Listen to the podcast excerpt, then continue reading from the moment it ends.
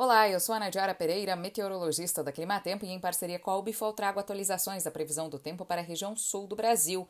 A expectativa no decorrer deste mês de março é para diminuição das chuvas, inclusive sobre o Paraná. Isso porque teremos uma mudança de padrão a partir da próxima semana, que vai favorecer as chuvas mais expressivas sobre a metade norte do Brasil. Em contrapartida, as instabilidades devem reduzir sobre a região sul, São Paulo e Mato Grosso do Sul.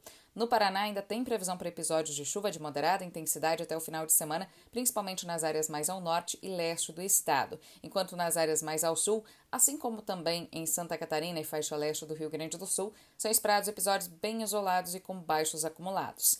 No decorrer da próxima semana é que os períodos de tempo aberto se tornarão ainda maiores, as temperaturas devem ficar elevadas e no Paraná essa condição será favorável tanto para a colheita da soja quanto a instalação do milho segunda safra. Agora no Rio Grande do Sul, depois das chuvas do último final de semana, que trouxeram um alívio para algumas áreas, porque ocorreram de forma mais generalizada, com volumes moderados, mais uma vez passaremos por um período de tempo um pouco mais seco e altas temperaturas. As temperaturas voltam a ultrapassar 35 graus durante esta semana, mais uma vez ocasionando estresse para as lavouras que estão em desenvolvimento, especialmente as lavouras de soja.